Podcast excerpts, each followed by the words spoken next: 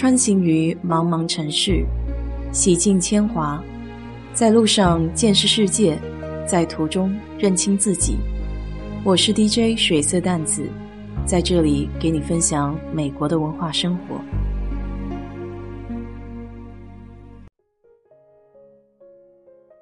这个礼拜二，美国的卫生局出了通告，说要暂停强生疫苗。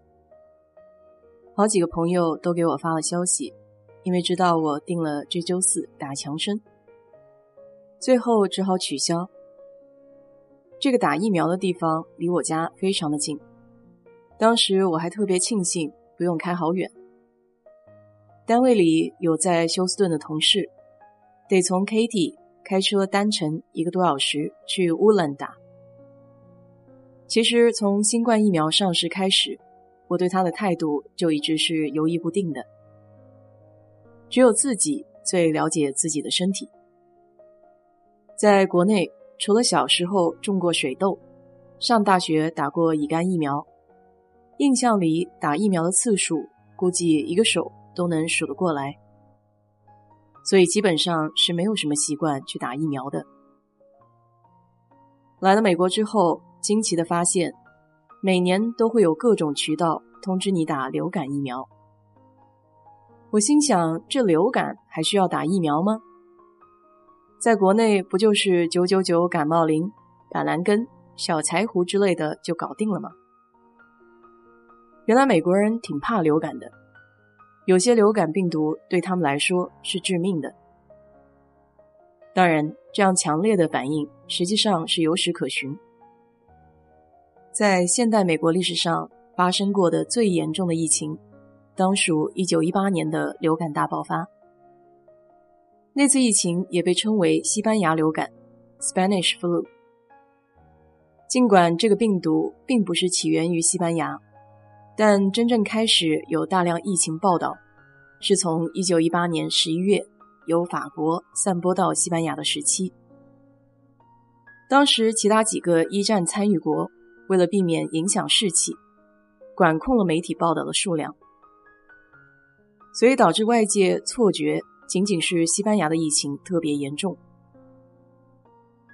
直到现在也没有办法确定哪里是一九一八年流感的起源地。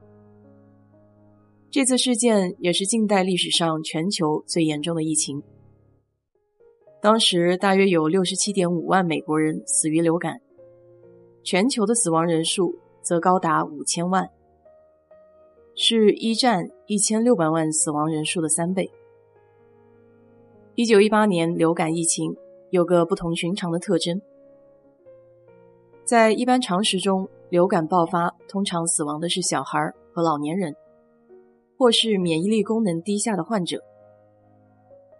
但那次流行事件，死者最多的却是十五到三十四岁之间的青壮年。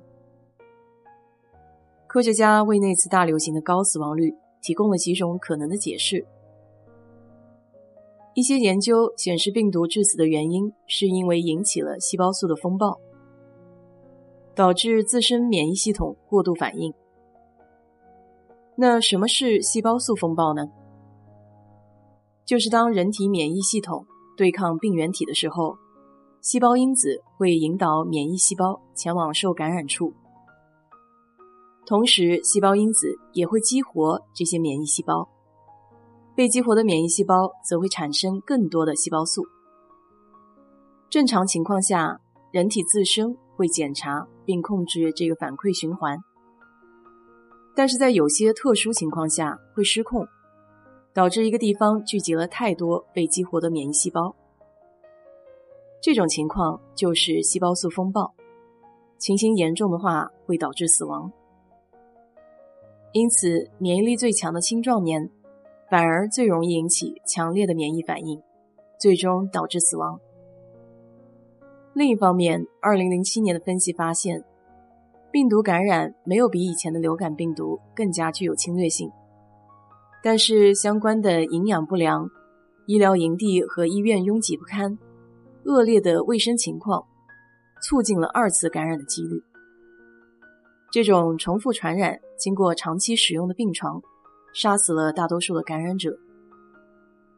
根据美国疾病控制和预防中心的记载，美国境内最初发现的病例在一九一八年的春季。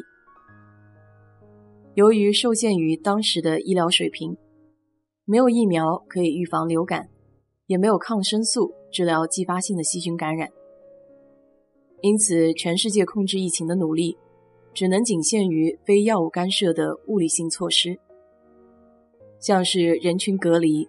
卫生检疫、使用消毒剂，还有个人的良好卫生习惯。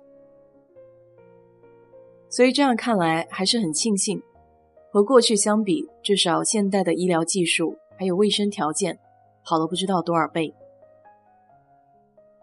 说起疫苗，一个大体的概念应该是清晰的：疫苗的目的就是模拟病毒攻击身体的过程，然后激活免疫系统，产生抗体。那目前美国市场上的三个品牌的疫苗属于两种类型，分别是 mRNA 疫苗和腺病毒疫苗。被暂停的强生疫苗用的是传统疫苗的技术，就是用改造过的腺病毒作为载体，把冠状病毒的基因进行改造，主要修改了冠状病毒表面刺突蛋白的一小部分遗传指令。使这一段基因具有冠状病毒的感染特性，却没有病毒的破坏力。将已经无害的冠状病毒基因注回腺病毒的内部，进入人体之后激活免疫系统，从而产生抗体。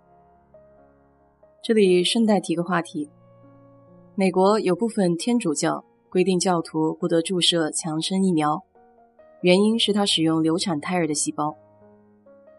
对此我没有特别深究，但不排除传统疫苗有可能一直使用的是此种方式。有了解的内行，还请多多指教。另外一种 mRNA 是一种新的技术，全称 Message RNA，依靠基因编码合成病毒抗原的相关序列，注入体内后激活免疫系统。简单一点来说。就是告诉你产解药的方法，自己学习一下。强生被暂停的原因，是因为在十八到四十八岁之间的女性注射疫苗之后出现了血栓，但目前还不能确定疫苗和血栓之间的相关联性。出于安全的考虑，联邦当局是想要调查一下。不过一针确实很方便，之前想要打也很难预约到。估计大部分人也是比较图省事儿的。剩下来的辉瑞和莫德纳这两种对我来说没有什么分别，他们用的技术是一样的，也都需要两针。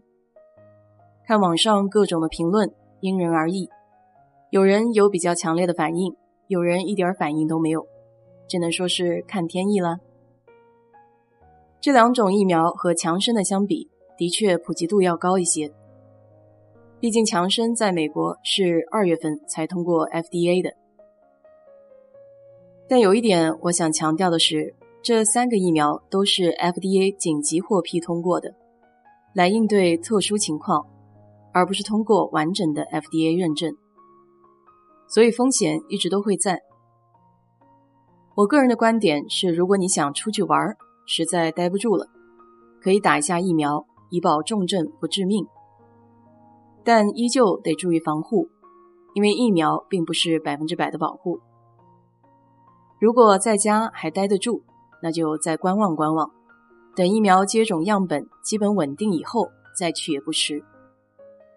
所以一句话，看你自己了。好了，今天就聊到这里。如果你对这期节目感兴趣的话，欢迎在我的评论区留言，谢谢。